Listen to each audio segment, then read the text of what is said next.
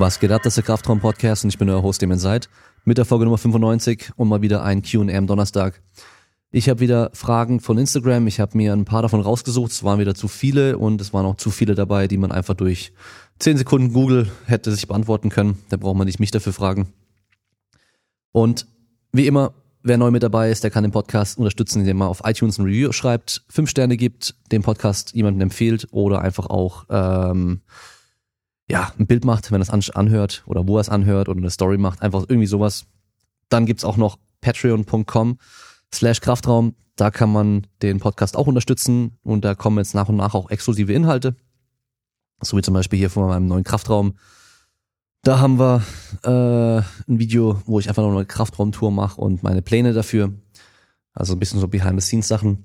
Und dann haben wir noch einen Code für asparrel.com. Da kann man sich Hosen kaufen, mit denen man gut Kniebeugen kann, also Jeanshosen, in denen man Kniebeugen kann, ohne dass sie reißen, die auch mehr Platz im Oberschenkel und im Gesäßbereich haben. Das heißt, auch trainierte Menschen haben da eine Hose, die dann passt. Die haben auch äh, Chinos und ähm, Hemden für trainierte Menschen. Das brauche ich nicht, weil ich bin obenrum nicht so breit, aber äh, trotzdem, die haben, jetzt, haben Stretch, also von daher werde ich mir auch mal eins zulegen. Und von hier aus können wir eigentlich schon direkt starten mit der ersten Frage. Was tun bei starken Schmerzen im Nacken bei Kniebeugen ohne Polster? Also da haben wir, ich habe zwei Möglichkeiten hier. Einmal haben wir die Möglichkeit, dass die Stange, dass du es einfach noch nicht gewohnt bist. Das heißt, ähm, man braucht ein paar Trainingseinheiten, vielleicht ein paar Wochen, bis man sich dran gewöhnt hat, dass der Druck auf dieser, auf der Haut, auf der Muskulatur da hinten einfach nicht mehr wehtut. Das ist einfach nur wirklich Gewohnheitssache. Und ähm, das liegt nicht daran, dass du da zu wenig Fleisch oder Muskeln hättest da hinten, also egal wie dünn du bist eigentlich, also selbst ich damals mit 1,90 und 64 Kilo konnte da schmerzfrei Kniebeugen machen. Da ist dann doch genug da, wenn man es halt richtig macht. Und das ist eben auch der zweite Punkt. Äh, die Frage ist, machst du es auch richtig? Also legst du die Stange richtig ab? Wenn die Stange irgendwo auf dem Knochen aufliegt, sei es jetzt auf dem Schulter, auf dem Schulterblatt hinten oder sei es auf der Wirbelsäule, dann wird's immer schmerzen und es sollte auch nicht sein. Das heißt, check nochmal, ob die Stange richtig liegt. Schau dir nochmal ein Video oder ein paar Fotos an von äh, Leuten, die das erklären, wie man die richtig hinlegen muss. Gibt ja auch mehrere Möglichkeiten. Einmal auf dem Trapezmuskel oben drauf oder einmal auf den Schultern hinten drauf. Es gibt ja verschiedene Möglichkeiten. Gerade Stichwort Highbar und Lowbar Ablage. Einfach auch nochmal checken, ob sie auch, auch richtig liegt. Und wenn sie dann richtig liegt, dann wird es mit der Zeit einfach besser werden und wird nicht mehr wehtun. Also beim Wettkampf letztens habe ich 220 Kilo Kniebeugen geschafft und da habe ich die Stange auch nicht besonders gemerkt oder so oder auch keinen Schmerz gehabt. Also es geht schon. Wir machen weiter mit der zweiten Frage bei Calisthenics auch Trainingszyklen erstellen? Klar, warum nicht? Also ich meine, Calisthenics sind auch nur Training, auch nur Training wie ähm, anderes Krafttraining mit Geräten oder mit Handeln oder sowas auch. Von daher macht es ja auch Sinn, das in Trainingszyklen zu unterteilen. Das heißt, ähm, sei es jetzt, du nimmst dir einen bestimmten Fokus von irgendwelchen Übungen, also du arbeitest jetzt äh, vermehrt am Dip, das heißt mehr Trainingsumfang für den Dip oder mehr für die Klimmzüge oder für Muscle Up oder sonst irgendwas oder du sagst, ich arbeite eher mal grundlegend an einem Muskelaufbau und äh, mach davon vielleicht äh, zwei Zyklen, ah, jeweils sechs bis acht Wochen und geht dann auf einen Kraftzyklus über. Das heißt, wie im normalen, also nicht normalen Krafttraining, also es ist es ja auch normales Krafttraining, also von daher genauso kannst du dir da auch Trainingszyklen erstellen.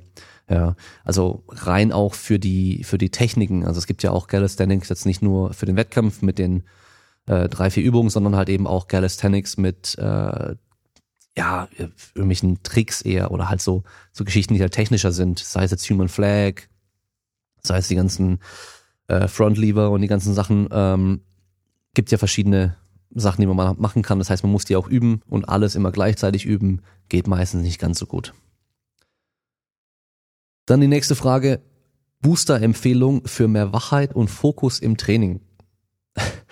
Also, wenn wir uns mal so die ganzen Booster auf dem Markt anschauen, dann ist der Haupt, also das Hauptinhaltsstoff, der da was wirklich bringt, Koffein. Und wenn man sich dann die ganzen Booster anschaut, die halt sehr beliebt sind, dann haben die halt richtig viel Koffein drin. Das Ding ist aber manchmal auch einfach zu viel. Ja? Also gerade wenn du selber nicht wirklich Kaffee und sowas trinkst oder viele koffeinhaltige Getränke trinkst, dann kann das schon sein, dass so ein Booster mit 300, 400 Milligramm äh, dich halt voll weghaut und du halt die ganze Nacht wach bist.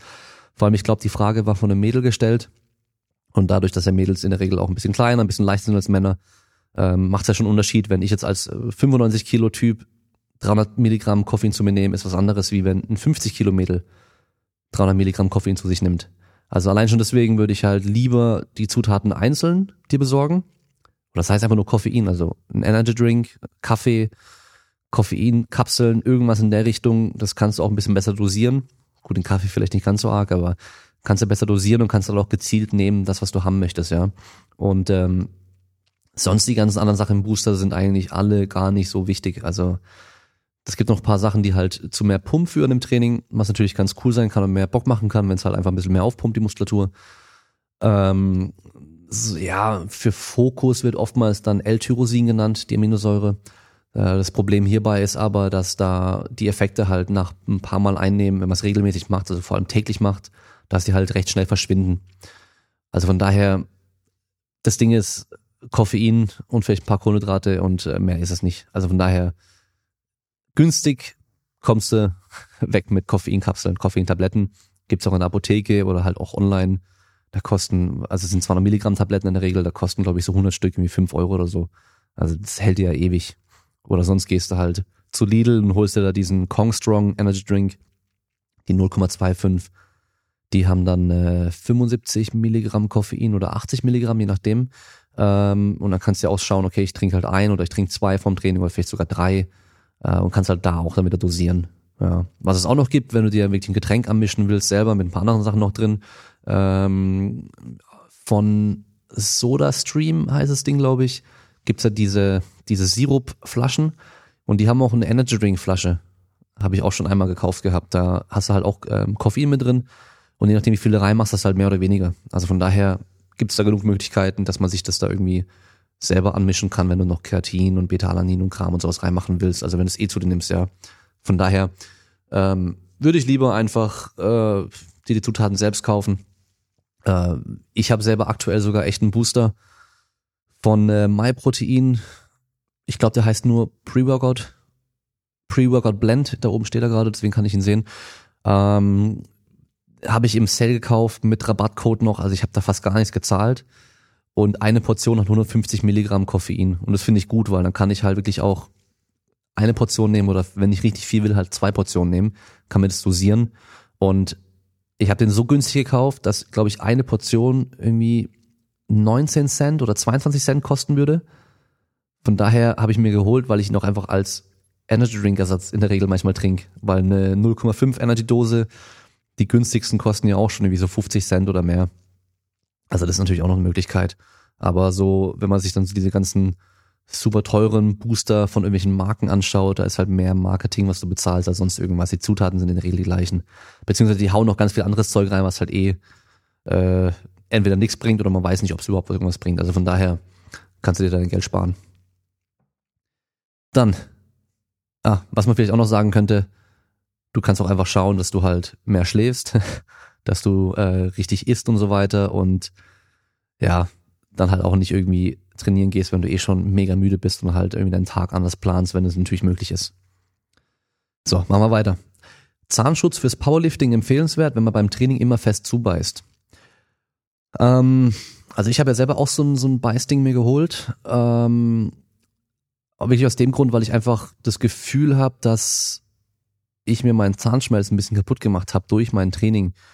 Äh, beim Schlafen knirsche ich nicht wirklich, soweit ich weiß, aber beim Training schon, da beiße ich halt Vollgas zu. Und ähm, ja, ich will einfach mal meine Zähne ein bisschen schützen und ich habe manchmal auch einfach Kieferschmerzen gehabt nach dem Training, weil ich also halt so, die, die, dass die Muskulatur halt echt einfach, ja, voll verkrampft und verspannt war, weil ich halt so krass zugebissen habe jedes Mal. Und beim Wettkampf letztes Mal habe ich, die, hab ich die auch reingenommen, die Schiene.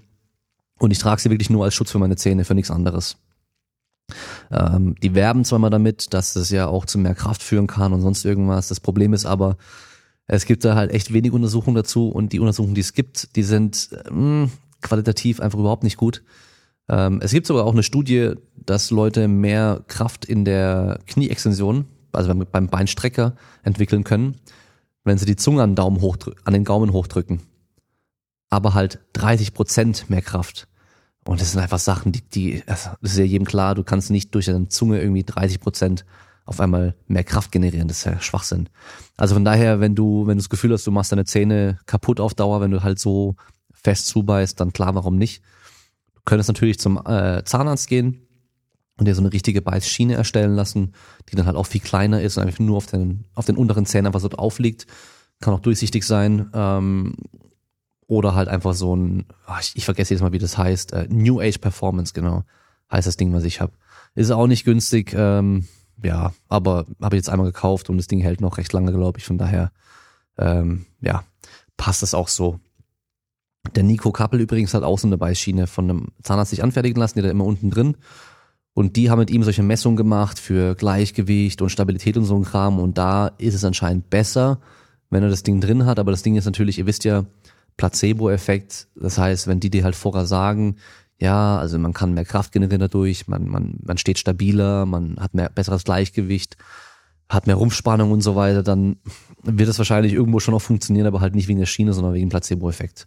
So wie Power Balance Armbänder damals auch. Und sei es nur, dass der Durchführende das anders halt macht danach dann. Okay, jetzt kommt eine geile Frage. Und ich hoffe, dass sie halt irgendwo eigentlich ähm, nicht ernst gemeint ist, sondern ein Witz war. Aber falls sie ernst gemeint ist, werde ich sie mal jetzt auch ernsthaft beantworten. In Bezug zur letzten Folge schon mal überlegt, die Selbstständigkeit für weniger Stress.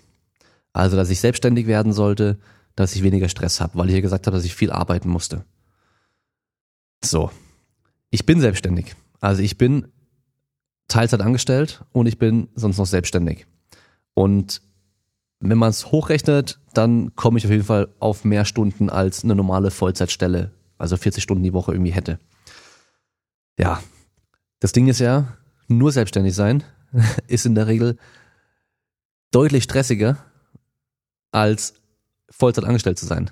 Ist ja auch klar. Und es gibt ja auch nicht umsonst dieses Sprichwort, selbstständig ist selbst und ständig.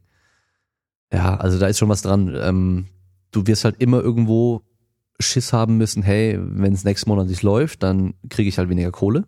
Das ist erstmal ein wichtiger Punkt. Und du wirst immer irgendwie das Gefühl haben, so, hey, ich könnte doch noch was machen. Also auch wenn du dann zu Hause abends auf dem Sofa hockst, dann, ja, ich könnte doch noch äh, schnell das und das machen und das und das machen. Also dieses Abschalten wird immer schwerer, weil du halt eben nicht für jemand anderes arbeitest und das dir theoretisch egal sein könnte, äh, wie es läuft. Deinen Lohn kriegst du halt trotzdem, außer die Firma geht natürlich pleite, aber im Endeffekt, du kannst auch hingehen äh, kannst halt nicht gut drauf sein und ähm, vielleicht auch keine tolle Arbeit leisten und bekommst trotzdem deinen Lohn. Ähm, außer es läuft mit Provision, aber bei den meisten ist das natürlich nicht so. Ähm, allein auch, auch krank sein, wenn du mal eine Woche krank machen musst oder zwei oder drei Wochen vielleicht oder so noch länger ausfällst, dann verdienst du halt kein Geld in der Zeit. Wenn das halt wirklich eine, ein Dienstleistungsberuf ist. Also wenn es darum geht, dass ich hier irgendwo stehe und mit einer Person Training mache. Ja, also das Online-Coaching ist, was ich auch mache, ist natürlich nochmal eine andere Geschichte, die kann ich auch von zu Hause aus dem Bett raus machen, wenn ich krank bin. Ja, aber selbst da habe ich die letzten Wochen gemerkt, dass ich halt mehr verplant habe als sonst und echt auch Sachen irgendwie, also so kleine Fehler mehr gemacht habe und so, weil ich einfach nicht fit war. Und ähm, also man wird auch da nicht so gute Arbeit leisten können, wenn man krank ist. Also von daher, ähm, ich werde jetzt weiterhin erstmal auch angestellt bleiben. Einfach auch die Sicherheit, die ich habe, ja. Ähm, auch mit Kind und so weiter, da, da will ich nicht äh, riskieren müssen, dass ich mal irgendwie, dass es total schlecht läuft und ich einen Monat keine Kohle mache. Das kann ich mir einfach nicht leisten. Also von daher ist es schon okay so. Und weiter geht's. Ha. Meinung zu Dr. Joel Seedmans Artikel Everybody should squat the same. Ich habe mir den Artikel heute Morgen noch mal ganz kurz, äh, ganz kurz, kurz überflogen und dann ist mir aufgefallen, ich habe den schon mal gesehen und ähm, hab den schon mal gesehen, hab da reingeschaut und dann auch schnell wieder weggemacht. Also der Typ behauptet, dass er in seinen fünf Jahren Erfahrung oder was er da hatte, und er hat auch einen Doktor in irgendwas, ja, also, hm, aber ja, ähm, hatte ja nichts zu heißen, ähm, behauptet, dass halt so gut wie alle, also so gut wie jeder mit ganz wenig Anweisung gut Kniebeugen kann mit der Langhantel und auch alle am Schluss auch gleich Kniebeugen werden, dass die optimale Kniebeuge das ist nämlich schon mal so der erste, das erste große Problem, dass die optimale Kniebeuge einen 90 Grad Winkel hat. Und zwar 90 Grad Winkel im Knie, 90 Grad Winkel in der Hüfte. Heißt, man geht irgendwie runter und geht aber nicht so tief wie beim Powerlifting. Und vor allem nicht so tief wie beim Knie, äh, wie beim Gewichtheben, sondern dass Leute auch automatisch so bei diesen 90 Grad aufhören und wieder aufstehen. Das ist einfach Quatsch. Also ich habe schon so vielen Leuten Kniebeuge beigebracht und ich ich mache es ja auch extra immer so, ich sag, mach mal eine Kniebeuge und ich erkläre vorher gar nichts. Einfach zum Schauen, was die Leute von sich aus machen. Ja. Und keiner, also wirklich keiner denkt, er muss da irgendwie aufhören und direkt wieder hochkommen, genau bei diesen 90 Grad. Das ist immer irgendwas, äh, irgendwas anderes. Sie kommen halt einfach nicht so tief von der Beweglichkeit her, sie machen die Bewegung irgendwie falsch, einfach, dass sie falsch einleiten oder versuchen, den Rücken komplett aufrecht zu halten, statt gerade. Ähm, viele, viele Probleme, die da passieren können, viele Sachen, die passieren können, aber ich habe noch nie den Fall gehabt, dass jemand dachte, er muss jetzt genau nur bis da runtergehen und er muss in dem und in dem Gelenk einen 90 Grad Winkel haben und hat gefragt, habe ich jetzt meine 90 Grad? Also, und er sagt halt, dass ähm, wir trotz unserer interindividuellen Unterschiede trotzdem alle am Schluss gleich beugen sollten und würden, wenn wir das so richtig machen würden. Und das ist einfach komplett falsch. Und zum Beispiel sagt er auch einmal, ähm, oh, was hat er denn genau? Ja, also eine, eine Kniebeuge auf parallel, dass man halt mit dem Oberschenkel parallel zum Boden ist, mit einem 90-Grad-Winkel, der optimal ist im Knie, kann er nicht funktionieren, weil dann das Schienbein äh, senkrecht sein muss. Und das geht ja nicht. Und ich denke mir halt, hey, das kann ich. Natürlich kann ich mein Schienbein komplett senkrecht zum Boden halten und eine Kniebeuge machen. Aber ich muss mich halt dann stark nach vorne lehnen im Oberkörper und ich muss meine Beine halt sehr breit hinstellen. Aber es geht. Und man kann ja sich die Westside äh, oder die Equip Powerlifter anschauen, die halt alle sehr breit stehen und eigentlich auch genau das machen, vor allem bei den Boxkniebeugen auch. Also von daher, ich glaube mal, der Typ wollte einfach schnell irgendwie sich einen Namen machen und schnell ähm, bekannt werden. Hat gedacht, ja komm, ich muss irgendwas machen, irgend sowas rausbringen, einen Artikel mit einem Video, damit halt möglichst viele Menschen sich das anschauen und halt es kontrovers ist und so und dann werde ich schnell bekannt. Und ähm, das Ding ist aber, ich habe den ja damals auch irgendwie mitbekommen. Und es war auch nur, weil irgendjemand das gepostet hat auf Instagram in seiner Story oder so und sich drüber lustig gemacht hat, wie viel Scheiße da drin stand. Also von daher kann ich auf jeden Fall nicht zustimmen, was der da sagt. Ah, und von hier aus eigentlich auch passend. Gibt es im Training große Unterschiede zwischen Equipped und Raw Powerlifting? Also da muss ich erstmal sagen, ich habe noch nie Equip Powerlifting selber gemacht oder trainiert. Ich kenne auch kaum Leute, die das wirklich machen. Von daher ähm, kann ich dir da keine Insider-Informationen geben. Aber jetzt rein so, ja, was ich jetzt denke, was Sinn macht. Es macht bei beidem Sinn, stärker zu werden. Und dann würde ich einfach Methoden wählen, die dich halt maximal stark machen können. Und da ist es einfach so, dass wir halt wahrscheinlich bei beidem erstmal, wenn es um die Grundlagen geht, ziemlich ähnlich trainieren werden wir dann aber auf jeden Fall einen Unterschied haben werden, wenn es um die Techniken geht der Übung im Wettkampf. Das heißt, eine, eine Kniebeuge im, im Raw Powerlifting wird oder kann zwischen bei verschiedenen Menschen deutlich anders, anders aussehen. Also da gibt es auf jeden Fall mehr Unterschiede zwischen den Personen als im Equip Powerlifting, weil wir beim Equip Powerlifting einfach Equipment haben, was wir auf eine bestimmte Art und Weise gut ausnutzen können. Und da scheint gerade dieser breite Stand und dieses nach hinten reinsetzen in diesen Anzug rein auf jeden Fall sinnvoll zu sein und deswegen werden die meisten Menschen dann auch so ungefähr beugen. Ähm, und durch das Equipment haben wir auch noch eine Techniksache, die wir noch extra mit on top haben. Das heißt, wir müssen üben mit dem Equipment. Das heißt, so diese, diese Off-Season, diese grundlegende Vorbereitung, die wird wahrscheinlich oder die kann sehr ähnlich aussehen. Und es gibt auch viele Equip-Powerlifter, die einen Großteil der Zeit auch ohne Equipment trainieren und dann erst, wenn sie sich wirklich expl äh, explizit auf den Wettkampf vorbereiten, anfangen, mit Equipment zu trainieren, damit sie sich an das Equipment gewöhnen können und die Technik ver verbessern können mit dem Equipment. Ja, aber die Grundlage der Kraft, die kannst du auch ohne Equipment trainieren und wahrscheinlich sogar auch besser ohne Equipment trainieren. Ja, also von daher hast du dann einfach nur nochmal extra Training für die Technik mit dem Equipment, das du halt auch noch machen musst. Und das beim, beim Raw Powerlifting ist es halt schon dieses Grundlagentraining im Endeffekt. Das ist so der, der größte Unterschied wahrscheinlich. Aber so an sich wird es kein mega Unterschied sein. Es geht weiter mit was ist deine Meinung zu Top-Sets und Back-Off-Sets? Also erstmal kurz erklären. Ähm, es gibt ja so Sachen wie gleichbleibende Wiederholungsanzahlen und gleichbleibendes Gewicht. Das heißt, ich habe zum Beispiel fünf mal acht äh, auf dem Plan stehen bei Kniebeugen und mache dann 150 Kilo und mache dann bei jedem Satz fünf mal acht zum Beispiel. Das wäre dann einfach so ein gleichbleibendes Gewicht für alle Sätze. Dann könnten wir einen Pyramidensatz machen.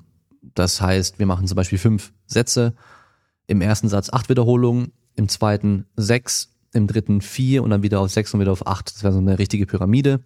Dann gibt es eine aufsteigende Pyramide. Wir machen zum Beispiel, also einmal mit der Wiederholungszahl kann man es machen. Wir fangen mit wenig Wiederholungen an und gehen immer höher.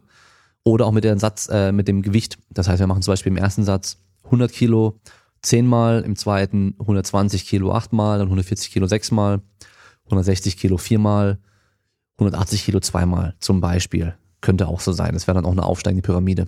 Oder eben eine absteigende, kann man auch machen. Im Endeffekt, die ganzen Geschichten am Schluss, wenn der Trainingsumfang grob der gleiche ist, unterscheidet sich nicht wirklich.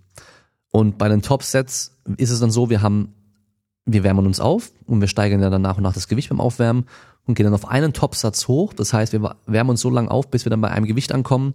Zum Beispiel, wir machen einen Top-Set mit fünf Wiederholungen, Reps in Reserve 1. Würde dann heißen, ich nehme zum Beispiel 180 Kilo, mache damit fünf Wiederholungen und könnte noch eine Wiederholung mehr machen. Das war dann mein Topset und von da aus gehe ich dann mit dem Gewicht vielleicht ein bisschen runter auf 170 oder 160 und mache damit noch drei Sätze A5 Wiederholungen mit eben Reps in Reserve 2 oder 3 zum Beispiel. Das heißt, ich mache erst meinen schwersten Satz und dann gehe ich mit dem Gewicht ein bisschen runter mache noch mein Zeug hinterher, meine Back-Off-Sätze. Äh, Sätze. Ähm, rein trainingstechnisch wird es eigentlich nicht viel ausmachen. Also wenn wir von normalem Krafttraining sprechen. Wenn wir jetzt von Powerlifting, unmittelbare Wettkampfvorbereitung sprechen, dann wahrscheinlich schon eher sinnvoll, weil wir halt dann mit dem Topset noch eher Richtung Wettkampf gehen, einfach weil wir mehr Gewicht draufladen können und halt uns noch mehr ausbelasten. Also einfach näher Richtung Wettkampfbelastung gehen können. Ähm, ja, also wie gesagt, rein physiologisch, trainingstechnisch wird sich dann nicht, wird es kaum einen Unterschied geben.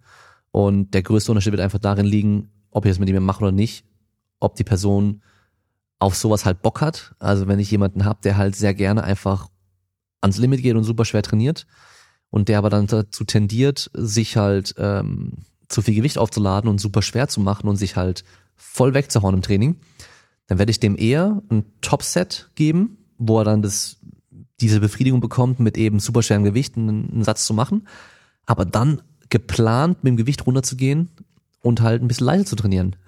Weil dann weiß er auch genau, okay, ich habe jetzt hier 180 auf 5 gemacht und ich soll 10% oder 5% runtergehen vom, mit dem Gewicht und dann noch meine Backoffs machen. Dann weiß er auch, was er machen muss. Und dann haben wir automatisch das Gewicht halt so reduziert, dass er halt dann sich nicht komplett wegschießt. Ähm, andersrum kann es auch helfen bei Leuten, die halt bei der Technik schlampig werden mit der Zeit, wenn sie ermüden. Das heißt, sie haben nämlich dann einen schweren Satz mit sauberer Technik noch und bevor die jetzt dann nochmal vier Sätze damit machen müssen und halt am Schluss einfach unsauber werden, machen sie mit ein bisschen weniger Gewicht sauber weiter. Das ist natürlich auch noch eine Möglichkeit. Ähm, ja, oder halt für jemanden, der eher so ein bisschen Angst hat vor diesen schweren Gewichten. Wenn er halt dann weiß, okay, ich muss nur einen Satz so schwer machen, ist vielleicht auch einfacher für die Person, das dann auch durchzuziehen, als ich muss heute fünfmal super schwer machen. ist natürlich auch nochmal vom Kopf her was anderes. Und wir machen weiter cleaner Aufbau für Frauen möglich? Also da kommt es ein bisschen drauf an, was du genau mit clean meinst. Ob du jetzt clean eating meinst, also irgendwie nur so Reis und Pute und Brokkoli zu essen, damit aufzubauen, oder ob du halt aufbauen meinst mit möglichst wenig Fettzunahme, also möglichst viel Muskelmasse aufbauen, aber wenig Fett. Und ähm, bei beidem eigentlich natürlich ja, ist möglich. Ähm, bei Frauen, dadurch, dass Frauen generell halt kleiner, leichter sind als Männer im Schnitt, sieht das ein bisschen anders aus wie bei Männern. Das heißt, wenn halt ein Mann mit 350 bis 500 Kalorien pro, Wo äh, pro, Wo pro Tag im Überschuss noch sauber aufbauen kann, also eben nicht allzu viel äh, Fettzunahme während dem Muskelaufbau, wird es bei einer Frau wahrscheinlich schon zu viel sein, wenn sie halt nur 50 Kilo wiegt. Also von daher äh, muss dieses, dieser Überschuss einfach ein bisschen kleiner sein. Und auch die Gewichtszunahme sollte kleiner ausfallen, also rein von der Grammzahl her, also dann eher prozentual einfach schauen. Und ähm, da müssen wir auch bedenken, dass halt bei den Frauen ähm, diese hormonellen Unterschiede oder die Schwankungen einfach auch noch mit, mit reinspielen können. Ähm, von daher muss man da wahrscheinlich einfach ein bisschen vorsichtiger daran gehen. Ähm, da muss man noch bedenken, dass halt Frauen rein vom Hormonhaushalt her im Vergleich zu Männern generell nicht ganz so schnell aufbauen werden, wenn es um Muskelmasse geht. Ja, und auch das Potenzial am Schluss nicht ganz so groß ist wie bei Männern. Ist einfach so. Ähm, dass man einfach das ein bisschen langsamer angeht. Aber man muss auch wieder überlegen, okay, wie schwer ist es, Muskelmasse aufzubauen und wie leicht ist es, äh, Fett abzubauen. Ja, und wenn es dir halt leicht fällt zu Diäten, dann gib ruhig Gas beim Aufbau und mach lieber danach halt acht Wochen oder zwölf Wochen richtige Diät und äh, hau alles wieder runter, was dann mit drauf kam, was unnötig war, als dass du da jetzt hier so ultra langsam da versuchst aufzubauen und am Schluss halt nichts passiert. Weil das kann natürlich auch gut sein. Und es geht weiter. Wenn du Schulterprobleme hättest, zu welcher Art Arzt würdest du gehen? Also erstmal, ich habe Schulterprobleme, also passt das schon mal ganz gut. Und ähm, zu welcher Art Arzt würde ich gehen? Da war nämlich in Klammern noch gestanden Hausarzt, Osteopath, sind für mich keine Ärzte oder sind glaube ich auch allgemein keine Ärzte. Ähm, also, es kommt darauf an, wo die äh, Schmerzen herkommen. Gab es einen Unfall, also wirklich eine Verletzung durch irgendeine Art von Trauma, dann gehst du zu einem Orthopäden, der macht nämlich dann auch ein Röntgen oder auch ein MRT, nachdem, und äh, checkt auch, dass dann die Strukturen halt ganz sind. Und wenn da kein Trauma stattgefunden hat, also ein Sturz oder sonst irgendwas, dann geh zu einem Sportmediziner oder zu einem Orthopäden, der dich am besten direkt zu einem Physiotherapeuten überweist und dann gehst du zum gescheiten Physiotherapeuten. Meine Empfehlung ist immer Stefan Ort. Mit dem habe ich auch äh, ein Video gemacht. Das kommt auch jetzt dann demnächst dann für die Patreon-Leute, Patreon-Supporter, wo er mich eine Stunde lang ungefähr durchcheckt und mir Übungen zeigt, die ich machen kann für meine Schulter. Und ähm, genau sowas ist eigentlich auch das Beste, was du da machen kannst. Also wenn es wirklich durch Sport und Training kommt, dass du Probleme hast, dann liegt es auch an deinem Sport und deinem Training in der Regel, dass du dann die Probleme da hast und dann musst du halt schauen, woran liegt es da wirklich, was sind meine, was sind die Ursachen, was sind meine Symptome und was kann ich machen, um das zu verbessern, ja. Und meistens ist es gar nicht so wild und so schwer, wie man denkt. Also wirklich, das geht meistens recht gut, dass man da durch ein paar bestimmte Übungen, ein paar Variationen auch oder vielleicht auch ähm, einfach ein paar Sachen weniger machen, die du halt sonst machst, es gibt bei mir zum Beispiel halt Sachen, da weiß ich genau, wenn ich davon viel mache, dann werde ich erstmal Probleme kriegen, vor allem wenn ich dann die anderen Sachen nicht mache dazu. Ja, und wenn man das halt weiß, dann weiß man auch genau, was man machen muss im Training, um halt das irgendwie zu kontrollieren. Und ich weiß auch, dass ich immer kurz vor Wettkampf dann auf eher in die Richtung Probleme kriegen werde, weil ich halt weniger von dem guten Zeug mache für meine Schulter, weil ich halt bald einen Wettkampf hab und halt mehr von den Sachen mache, die mich halt da eher stressen. Ja, also meine Schulter eher stressen. Also von daher lass dich da mal richtig durchchecken von einem guten Physio. Gebe dann nicht einfach zu irgendeinem nächsten Physio in deinem Dorf oder so, sondern such dir jemanden. Der Stefan Ort zum Beispiel macht mittlerweile auch sowas online, dass er dich ähm, äh, mit dir online Termin macht und ihr alles durchsprechen könnt und ähm, er dir von da aus dann Sachen äh, an die Hand geben kann, die du machen kannst. Und äh, sowas kann ich dir nur empfehlen, ja. Jemand, der da Ahnung hat, am besten ein Physio, der selber auch trainiert. Das ist ganz wichtig. Und nächste Frage. Kannst du dir vorstellen, mal professionell Studios und Homegyms zu planen? Auf jeden Fall. Das fände ich sogar richtig geil, weil das macht richtig Bock. Also mir macht richtig Spaß. Ich bin äh, so ein Equipment-Nerd. Ich stehe da einfach drauf. Ähm, ich meine, ich habe ja auch hier irgendwie zehn Langhanteln, also zehn verschiedene mit Spezialhanteln auch, aber äh, rein normale, ganz normale Langhanteln habe ich ja ein, direkt schon drei. Da habe ich zwei verschiedene Kreuzhebestangen. Ich habe äh, verschiedene andere Specialty Bars. Also und ich hätte auch gern noch mehr, einfach nur, weil ich halt die alle gern ausprobieren würde und ich es einfach cool finde. Und ähm, genauso dann halt auch, je nachdem, was man für Möglichkeiten hat oder Räumlichkeiten noch zur Verfügung hat, die da Gedanken zu machen und dann zu überlegen, okay, was mache ich mit dem bisschen Raum, den ich hier habe, um bestmöglich zu trainieren? Welches Equipment stelle ich rein? Dann halt auch so die ganzen Vor- und Nachteile von verschiedenen Power Racks zum Beispiel oder von Bänken, solche Geschichten. Da gibt es ja mittlerweile so viele verschiedene Möglichkeiten und Variationen und ähm, alle mit Vor- und Nachteilen. Und äh, da halt zu überlegen, okay, was macht am meisten Sinn für die Person, für das Training oder für, für den Raum, finde ich cool. Und worauf ich fast noch mehr Bock hätte, wäre äh, beratend für Equipmenthersteller zu arbeiten. Das heißt, Equipmenthersteller in der Entwicklung zu unterstützen von eben zum Beispiel Power Racks, von Langhanteln, verschiedenen anderen äh, Trainingsgeräten, weil ich einfach oftmals das Gefühl habe, dass viele von den Herstellern halt einfach zu weit weg davon sind, also von der, von der reinen Praxis oder halt von dem Training einfach mit, den, mit dem Equipment. Und man sieht halt, dass sie dann teilweise echt Sachen in das Equipment irgendwie integrieren, was eigentlich ja gut gemeint ist, aber halt schlecht umgesetzt. Und so, so ganz einfache Sachen, wo ich mir denke, so, ey, mach das Ding 20 Zentimeter weiter nach hinten, da kann man es genauso auch montieren und ähm, dann ist es nicht mehr im Weg. So, also teilweise ganz einfache Sachen. So, darauf hätte ich Bock.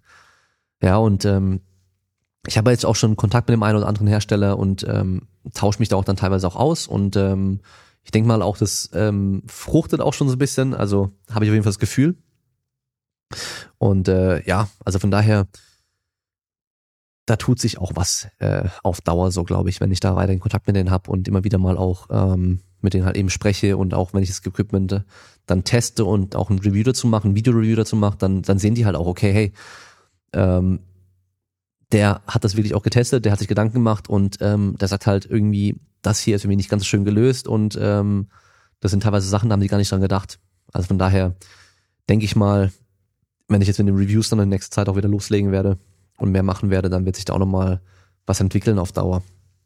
Aber ich weiß auch schon, dass einige der Hersteller auch einiges planen in nächster Zeit und da auch viel Neues kommen wird und auch viel äh, Besseres noch kommen wird und viel verbessert wird einfach auch. Von daher wird spannend, was sich da entwickelt in den nächsten, in den nächsten Jahren. Aber ich bin auf jeden Fall gespannt und ähm, allein schon dadurch, dass ich wahrscheinlich für immer irgendwo entweder so einen Raum wie hier haben werde, also so eine Halle, eine kleine Lagerhalle, in der ich trainiere, oder halt eben eine Garage oder ein Home Gym oder irgendwas in der Richtung, werde ich auch immer weiterhin in Berührung sein mit diesem Home Gym, Garagen Gym, Mini-Studio-Thema und Equipment einfach weiterhin auch testen und auch immer schauen, was es Neues gibt und äh, mich da weiter informieren und meine Ideen auch irgendwo weitergeben, wenn möglich. So. Äh, Training mit starkem Muskelkater sinnvoll. Das ist pauschal schwer zu beantworten, weil sinnvoll für was, äh, ist halt die Frage. Also manchmal hat man einfach viel Muskelkater, weil man in einem Trainingsblock drin ist, der halt sehr stark überlastend ist, aber der ist auch gewollt so und der ist auch geplant. Dann ist es okay, aber manchmal hat man auch Muskelkater, weil man halt einfach Training blöd geplant hat und halt einfach von heute auf morgen extrem gesteigert hat, was einfach nicht sein muss. Und da musste ich eben fragen, okay, ähm, ist es vielleicht zu krass, gerade mit dem Muskelkater? Ähm, dann musst du halt auch teilweise bedenken, wenn du halt wirklich sehr starken Muskelkater hast und halt da noch drauf trainierst, dann wird der meistens ja nicht besser, sondern nur noch schlimmer. Also wenn du nochmal genau die gleiche Belastung drauf gibst oder sogar noch mehr Belastung. Ja, das musst du alles bedenken und ähm, von daher schwer zu beantworten. Wo es zum Beispiel auf jeden Fall sinnvoll sein wird, ist, wenn wir äh, Spielsportler haben, die vielleicht am Samstag äh, ein Turnier hatten oder ein Spiel hatten und am Montag eine Krafttrainingseinheit machen müssen, weil sie halt sonst eigentlich nicht in der Woche irgendwo noch eine wirklich schwere Krafteinheit machen können. Und dann wirst du am Montag einfach trainieren, weil es geht nicht anders. Und da hast du keine andere Wahl und besser du machst am Montag dein Training, als du gar nichts machst. Ja, also von daher ist immer schwer zu beantworten. Ähm, überleg nochmal, warum habe ich so starken Muskelkater? Oder meine Athleten, warum haben die so starken Muskelkater? Äh, was kann ich da an der Planung vielleicht machen, dass es eben nicht so übertrieben ist? Ein bisschen Muskelkater ist normal, ist okay, ist teilweise auch gut, aber extrem starker Muskelkater muss nicht sein und bringt dir eigentlich auch nichts. Also du musst nicht so ein Training machen, dass du extrem starken Muskelkater bekommst. Wenn du jetzt aber irgendwie Trainingspause hattest länger und in einen neuen Zyklus einsteigst, mit komplett neuen Übungen und so weiter, dann wirst du auf jeden Fall Muskelkater haben und dann ist es auch okay, wenn er mal sehr stark ist und dann musst du dich einfach durchbeißen. Und jetzt haben wir noch eine Frage, die ich auch ganz cool finde, und zwar, wann und warum hat sich deine Meinung zu Fasting geändert? In äh, Bezug auf die Folge Nummer zwei oder Nummer drei, ich bin mir nicht mehr ganz sicher, mit dem Fastentraining und dem Physiotherapeuten, als der Paul bei mir war.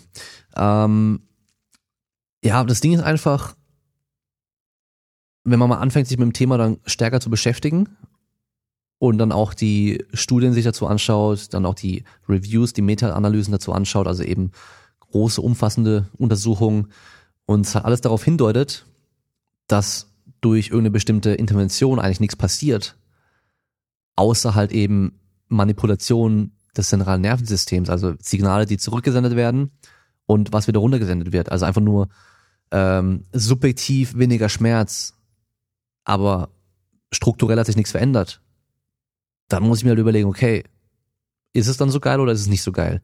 Weil wenn ich halt weiß, okay, ich könnte als bei einem Physiotherapeuten mich irgendwie auf irgendeine Art und Weise behandeln lassen oder ich könnte zu Hause im Bett chillen, an mir rumfummeln und es würde mich mehr entspannen und würde beides genau gleich viel bringen, dann brauche ich nicht zum Physio rennen. Ja, also das sind einfach so Sachen, da muss man halt schauen, bringt es wirklich was oder einfach nur er fühlt sich im Moment gut an und dadurch fühle ich mich kurz besser, aber Das Symptom wurde ge gelindert, aber die Ursache nicht. Ja, und ähm, da kann ich auch einfach nur aus eigener Erfahrung sprechen mit Physiotherapeuten über Jahre hinweg. Ich habe immer wieder bestimmte Probleme gehabt und war bei vielen verschiedenen Physios und die haben alles Mögliche gemacht. Ähm, und die Probleme, also die Ursache nie wirklich behandelt und die Symptome waren immer da, mal mehr, mal weniger. Teilweise war es so, ich äh, war bei der Behandlung, dann war es richtig gut und ich laufe raus und ähm, bin eine halbe Stunde unterwegs und komme zu Hause an und dann ist alles wieder wie vorher. Und dann kann ich es auch ganz sein lassen, ja. Also warum soll ich es dann machen? Warum soll ich es dann machen? Also von daher, das ist einfach so eine Sache, die Forschung deutet darauf hin, dass eben dann nichts passiert. Die Erklärungsmodelle sind einfach, ja, scheinbar nicht ganz richtig. Ähm, da lasse ich mich dann auch wirklich, verlasse ich mich dann auch auf Experten, denen ich dann vertraue. Und ähm, ja, ich, ich habe jetzt ähm, irgendwie, glaube ich, ein Jahr lang oder zwei Jahre lang, in den letzten zwei Jahren vielleicht dreimal irgendwie eine, also irgendeine eine Form Roll, also so Black Roll oder ein Ball oder irgendwas in der Richtung benutzt. Dreimal in zwei Jahren.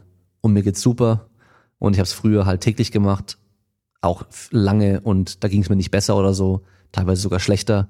Von daher weiß ich einfach auch aus persönlicher Erfahrung, hm, muss nicht sein. Es gibt andere Methoden, die einfach den gleichen subjektiven Effekt haben fürs Empfinden, aber halt auch strukturell einfach mehr machen oder halt einfach auch objektiv einfach irgendwie was anderes erreichen. Also wirklich auch einen wirklichen Effekt haben, sag ich mal.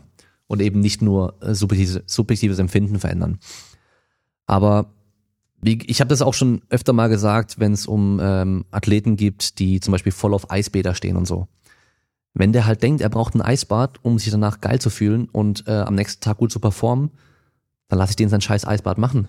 Auch wenn ich weiß, dass es in dem Fall nichts bringt. Und genauso mit dem Formrolling auch. Es gibt Leute, die schwören einfach drauf. Also es gibt Athleten, die schwören drauf. Also zum Beispiel auch der Nico, den ich betreue. Der rollt sich auch nach jedem Training. Ich lasse es ihn machen, das ist seine Routine, er macht es jedes Mal, er fühlt sich danach gut, ist auch vollkommen okay. Er macht nichts kaputt dadurch. Er macht auch nichts äh, schlechter dadurch oder dass er langsam regeneriert, sondern er fühlt sich nur besser dadurch und er hat dieses subjektive Empfinden, er muss es machen und das befriedigt er damit. Von daher ist auch vollkommen okay. Ja, also dann ist es mir in dem Fall auch egal. Aber wenn er jetzt halt denkt, er müsste halt jedes Mal irgendwie mit dem Kopf gegen die Wand rennen, weil er dann äh, am nächsten Tag besser stoßen kann, dann würde ich schon sagen, so, hey, ähm, da machst du eh was kaputt. Also lass es lieber. Ja, genau. Also von daher hat sich einfach in dem Fall meine, meine Meinung geändert weil einfach ich halt die Daten gesehen habe, die Untersuchung gesehen habe und ähm, dazu noch meine eigene Erfahrung gemacht habe, äh, mit anderen Experten noch gesprochen habe und von daher ähm, sollte man ja auch offen sein und seine Meinung auch ändern können. Habe ich in den letzten Jahren noch öfter mal gemacht, muss ich sagen, zu verschiedenen Themen. Vor allem ganz früher, ganz am Anfang habe ich echt Sachen gedacht, ey, ja, Milch wäre schlecht für dich wegen Östrogen und keine Ahnung was und äh, Menschen sind nicht zum Milchtrinken äh, gemacht oder was für sich was. Also habe ich halt den ganzen Scheiß geglaubt, den halt einfach viele online geschrieben hatten, ähm, wo ich jetzt im Nachhinein nur den Kopf schütteln muss. Einfach ist halt, war halt dumm und ich war halt sehr beeinflussbar noch und ähm, wusste es einfach nicht besser. Und ähm, äh, da kann ich gerade nochmal zum Beispiel drauf ansprechen auf einen Kommentar, den ich zur Folge mit äh, Mali Megan und äh, Lars Richmann zu der Folge über warum Scharlataler erfolgreich sind und Coach Cecile das ganze Thema da äh, bekommen habe. Und zwar hat die Person irgendwie die ersten zehn Minuten gehört. Und da hatten wir dann gesagt, dass, ähm, dass Coach Cecil so sagt, okay, äh, Krebszellen ernähren sich von Zucker. Deswegen sollten wir keinen Zucker essen und Zucker ist schlecht. Und haben uns darüber halt so ein bisschen auch ähm, amüsiert. Und die Person hat halt gemeint, hey, wie, ihr seid halt selber blöd, weil im Endeffekt, es stimmt, Krebszellen ernähren sich von Zucker und bla bla bla bla. Also halt dann einfach noch viel erklärt dazu, zu Krebs und so weiter. Aber das Ding ist, es wurde in dem Fall wahrscheinlich ein bisschen falsch aufgenommen, falsch verstanden, weil es ging erstmal gar nicht um dieses Krebszellen und Zucker, sondern es ging einfach um seine Art und Weise, wie er halt denkt, dass er halt sagt, okay, wenn in einem bestimmten Fall, also in einem bestimmten Fall, der eher selten vorkommt, Zucker schlecht wirklich für eine Person sein kann und eine Ernährung mit wenig Zucker oder halt eben so eine ketogene Diät irgendwie sinnvoll sein könnte, dann muss es einfach nicht für jeden Menschen so sein. Es ist doch einfach dumm. Es ist einfach dumm in dem Fall. Ja, also von daher, das ist einfach nur diese, diese Argumentationsweise von ihm, haben wir damit äh, versucht darzustellen und uns darüber im Endeffekt dann amüsiert. Und nicht darüber, dass Krebszellen sich von Zucker ernähren. Also es ging gar nicht darum. Und es war einfach ein bisschen falsch verstanden wahrscheinlich. Und ähm, ich habe dann als, an, als, äh, als Antwort auch äh, geantwortet, äh, als Antwort geantwortet. Ich habe als Antwort geschrieben, dass die Folge schon so lange her ist und ich auch gar nicht mehr genau weiß, was wir da gesprochen haben. Und ich habe bestimmt auch, es ist jetzt die 95. Folge, ich habe bestimmt schon einige Male jetzt irgendwas gesagt, was, was ich heute wahrscheinlich anders sagen würde. Komplett falsch war wahrscheinlich nix, davon gehe ich nicht aus, dass ich irgendwas gesagt habe, was wirklich komplett falsch war. Ähm, aber einfach Sachen, die ich mittlerweile wahrscheinlich anders formulieren würde. Vielleicht ein bisschen stärker oder ein bisschen weniger stark oder sicher irgendwie so auch sagen würde. Ja, ähm, weil einfach, ich mache den Podcast jetzt über eineinhalb Jahre schon. Äh, man, entwickelt sich, man entwickelt sich weiter. Es kommt neue Forschung. Man befasst sich mit anderen Themen noch ein bisschen mehr. Man bekommt noch andere Sichtweisen. Also es entwickelt sich immer weiter. Von daher ist es natürlich auch so ein bisschen ein Problem, wenn dann Leute, vor allem wenn ich den Podcast noch länger machen werde, Leute bei Folge 1 anfangen und irgendwelche Sachen dann hören werden und dann irgendwann mal bei der Folge, was weiß ich, wie viel ankommen und man da auf einmal sagt, hey, das und das ist voll scheiße. Ja, dann ähm, ist natürlich immer so ein bisschen komisch und dann sagen sie ja, ja, was jetzt, äh, was ist jetzt richtig? Aber das hast du ja überall. Also von daher, ich werde trotzdem die Folgen online lassen, ähm, auf jeden Fall. Es macht ja auch keinen Sinn, jetzt alle Sachen zu löschen. Damals habe ich es einfach so gesagt und äh, heute sage ich es eben nicht mehr so. Gut, dann habe ich alle Fragen durch für heute. Und ähm, ja, was kann ich noch sagen? Ich habe alles schon gesagt. Also, wenn euch die Folge gefallen hat oder der Podcast generell gefällt, dann macht gerne einen Screenshot, wenn ihr ihn anhört, teilt in eurer Story oder vor allem auch teilt mal, wo und wann ihr den Podcast anhört. Also beim Putzen vielleicht, beim Kochen machen es recht viele, meine ich auch im Training.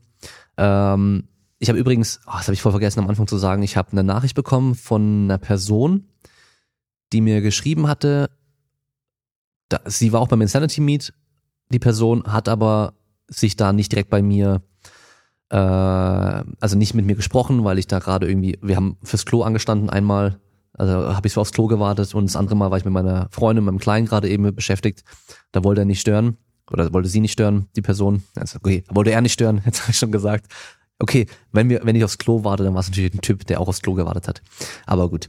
Auf jeden Fall, der hat gemeint, er hat ähm, privat ähm, vor ein paar Monaten ein bisschen was durchgemacht, was ihn halt echt so fertig gemacht hat und dass mein Podcast ihm da echt geholfen hat, auch im Training, vor allem hat er keinen Bock mehr gehabt, er hat keine Lust gehabt, keine Motivation gehabt. Und er hat den Podcast auch im Training immer wieder gehört und ähm, es hat ihn echt motiviert und hat ihm echt geholfen auch. Und er hat beim Wettkampf überall Bestleistung gemacht und dass ich da auch einen Teil, meinen Teil dazu beigetragen habe so. Und äh, dass ich da gute Arbeit leiste und ein guter Kerl bin und habe mich natürlich mega gefreut. Also äh, Nachricht hört man natürlich sehr gerne von äh, ja, also wenn man da sowas hören kann, ist natürlich immer cool und das motiviert mich natürlich dann auch wieder, weil klar, manchmal hat man dann keinen Bock und äh, manchmal ist es dann doch stressig, so wie jetzt. Ähm, ich könnte auch natürlich zu Hause hocken auf dem Sofa mit meiner Freundin, noch entspannen, aber ich bin jetzt hier und mache noch den Podcast. Ich will auch gar nicht meckern, ich habe mir das ausgesucht, ich mache das ja auch, weil ich es machen will. Aber zum Beispiel gerade habe ich mit Gästen echt ein Problem, weil ich, ähm, man muss immer Ideen finden, wen könnte ich denn reinkriegen, wer würde denn cool als Gast sein und ähm, ja, auch wann kann ich die Person auch äh, interviewen und so. Das ist natürlich nicht ganz leicht und immer die gleichen Leute will ich ja auch nicht haben. Und ihr wisst ja, ich will verschiedene Leute haben, andere Leute, nicht wie bei jedem anderen Podcast. Also äh, Fitnesspumper XY oder CrossFit, äh, was für sich wäre, oder äh, Powerlifting Bunny, was für sich wäre, die brauche ich alle nicht, wenn die schon bei fünf verschiedenen Podcasts waren. Von daher ähm, gerade ein bisschen schwer, aber ich weiß wahrscheinlich schon, wer, wer Sonntag kommen wird und dann gucke ich, dass ich für nächste Woche wieder jemand anderes noch dazu bekommen und dann schauen wir mal weiter. Ihr könnt mir gerne wieder Vorschläge auch schicken. Ähm, vielleicht keine Podcaster, die selber einen Podcast haben. Ähm, ja, also von daher, von denen kann man ja immer schon genug hören. Wisst ihr ja schon meine Meinung dazu. Also von daher gerne Vorschläge. Auch gerne Leute aus eurem Umfeld, wo ihr wisst, die haben eine coole Story und die könnte auch Leute motivieren. Das ist ja auch eigentlich mein Ziel vor allem. Es geht mir nicht so arg darum, was es genau im Training wie und wo gemacht werden muss und wann und welche Supplements man nehmen soll und wie viel Uhr und wie viel Gramm und so weiter. Das, ihr wisst ja, das ist alles nicht so wirklich wichtig, sondern eben, warum soll ich das alles überhaupt machen? So dieses ganze Warum dahinter, die Motivation, das finde ich immer viel interessanter. Und eben, wenn ich dann Geschichten höre von Leuten, denen es halt viel schlechter geht als mir, die viel mehr äh, Ausreden hätten, die trotzdem Vollgas geben und was erreichen, das ist doch, das treibt dann einen an, oder? Das ist doch geile Motivation, wenn man sowas hört. Und das finde ich immer viel beeindruckender, als irgendwie zu hören, wie viel Gramm Kreatin ich am Tag nehmen soll. Ähm, übrigens, was ich noch erzählen kann, hätte ich am Anfang machen können, aber auch ziemlich geil. Ich habe, ähm, wer die ersten paar Podcast-Folgen gehört hat, ist zum Beispiel auch eine Sache, die ich im Nachhinein bereue. Der weiß, dass ich äh, schon mal mit einem Supplement-Hersteller, einer Supplement-Firma, äh, eine Ko Kooperation kann man es nicht nennen. Ich habe zum Testen ein paar Sachen bekommen und habe dann ein Budget bekommen, die ich meinen Zuhörern schicken konnte. Also Sachen, die ich meinen Zuhörern schicken konnte, ähm, dafür, dass ich dann, ich glaube, zwei, drei Mal im Podcast irgendwie das erwähnt hatte. Also wirklich, ich habe nicht wirklich Werbung dafür gemacht, aber die Zuhörer haben ein paar Sachen bekommen, es war ganz cool. Die haben mich jetzt wieder angeschrieben, so als hätte ich noch nie was mit denen gemacht. Also ein, ein neuer Typ dort. Und das finde ich halt einfach geil, weil ich kenne ein, ein Kollege von mir, auch ein Podcaster, hat die glitzegleiche E-Mail bekommen. Genau die gleiche. Der ist auch so sympathisch und authentisch und keine Ahnung was. Ah, ich hasse es einfach, ja. Und ich war damals froh, als es rum war mit denen und ich alle Supplements verschenkt hatte von denen, dass ich dann raus war aus der Sache, weil die haben am Anf ganz am Anfang war das noch okay, was die gemacht haben und danach immer mehr so Bullshit, Hype, Trend Scheiße und immer mehr so Bullshit Supplements und Versprechungen und ähm, Hacks und was weiß ich was, also die ganze einfach nur noch Müll gemacht so und ähm, die will ich auf jeden Fall nicht unterstützen und auch nichts mit denen zu tun haben. Auch wenn mir da echt Geld durch die Lappen geht, weil ich könnte natürlich eine Kooperation mit denen machen und äh, für eine, zwei oder drei Folgen irgendwie Werbung schalten von denen und einfach Geld kassieren dafür. Wobei ich davon ausgehe, die wollen mir lieber nur Supplements schicken und dafür mache ich die Werbung, aber das mache ich ja eh nicht. Und dann habe ich noch von einem anderen Supplement-Hersteller am Tag, einen Tag später, noch eine E-Mail bekommen. Äh, sehr unprofessionell, find, meiner Meinung nach, nämlich äh, fünf vor zwölf, also fünf vor Mitternacht kommt da die E-Mail, wo ich mir so denke, so, hey, morgens um sechs oder sieben finde ich, das ist irgendwie so, okay, die, die sind früh wach und die arbeiten hart, aber mitten in der Nacht, da weiß ich genau, okay, ist einfach ein Typ, der auf seinem Sofa hockt und jetzt noch die vorgefertigte E-Mail irgendwie ein paar Leuten schickt. Auch, oh, ich bin auf deine Website und deinen Podcast aufmerksam geworden und ähm, ich finde es so gut, wie, wie du arbeitest und dass du so authentisch und ehrlich und was weiß ich was bist und so und halt auch gegen Bullshit bist und so. Und dann denke ich mir so, ey, und dann kommst du mit dem Zeug, was du mir da andrehen willst. Ähm, ich werde keine Details nennen, weil ich will keine Werbung machen, aber auf jeden Fall halt auch so ein Sponsor. Ich könnte ich könnte es machen. Ich hätte dann einfach ein paar hundert Euro in der Tasche, wäre natürlich geil eigentlich. Aber äh, nee, das geht gegen meine Prinzipien. Ich habe mir überlegt, ich könnte aber beiden als Vorschlag schicken, so, hey, ich mache eine Pre-Roll-Werbung, also am Anfang vom Podcast, bevor der Inhalt wirklich kommt. Und ähm, aber mir ist komplett, äh, ich habe komplett, ich kann komplett entscheiden, was ich sage und ich bin komplett ehrlich. Und ich will das Geld im Voraus haben. weil dann würde ich es machen. Weil dann könnte ich einfach ehrlich sagen, so, hey, okay, das und das ist unnötig, das und das bringt nichts das könnt ihr hier, das hier ist okay, das funktioniert, aber ist viel zu teuer bei denen. Äh, so würde ich es machen, aber das Problem ist halt, da würden die auf jeden Fall Nein sagen, weil das können sie sich dann wahrscheinlich denken. Oder im Nachhinein mit dem Anwalt drohen oder so, keine Ahnung, aber ja, auf jeden Fall, das wäre wär wahrscheinlich ganz witzig, aber daraus wird wahrscheinlich nichts. Also, wenn auch ihr irgendein Bullshit-Supplement verkaufen wollt und Werbung machen wollt im Podcast, dann schreibt mir am besten Mitternacht mit einer sehr unprofessionellen E-Mail, wo ich genau weiß, okay, ist eine Vorlage. Am besten habt ihr noch vergessen, irgendwo meinen Namen hinzuzufügen und da steht nur Podcast oder sowas dabei. Oder steht doch der Name von einem anderen Podcaster mit drin, das ist natürlich auch mal ganz gut. Dann schickt mir das, äh, schickt mir am besten direkt ein paar hundert Euro mit oder ein paar tausend Euro noch besser. Ich erzähle, was ihr wollt. Und äh, Geld, äh, für Geld mache ich alles.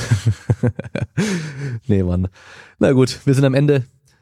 Wie gesagt, ihr könnt den Podcast unterstützen auf Patreon oder eben über Asbarrel kraftraum.com. Wenn ihr euch eh eine Hose kaufen wollt, dann macht's dort mit dem Code Kraftraum. Könnt ihr 10% sparen und den Podcast damit supporten. Und wir hören uns dann wieder beim nächsten Mal am Sonntag. Haut rein, bleibt stark, macht's gut. Ciao, ciao.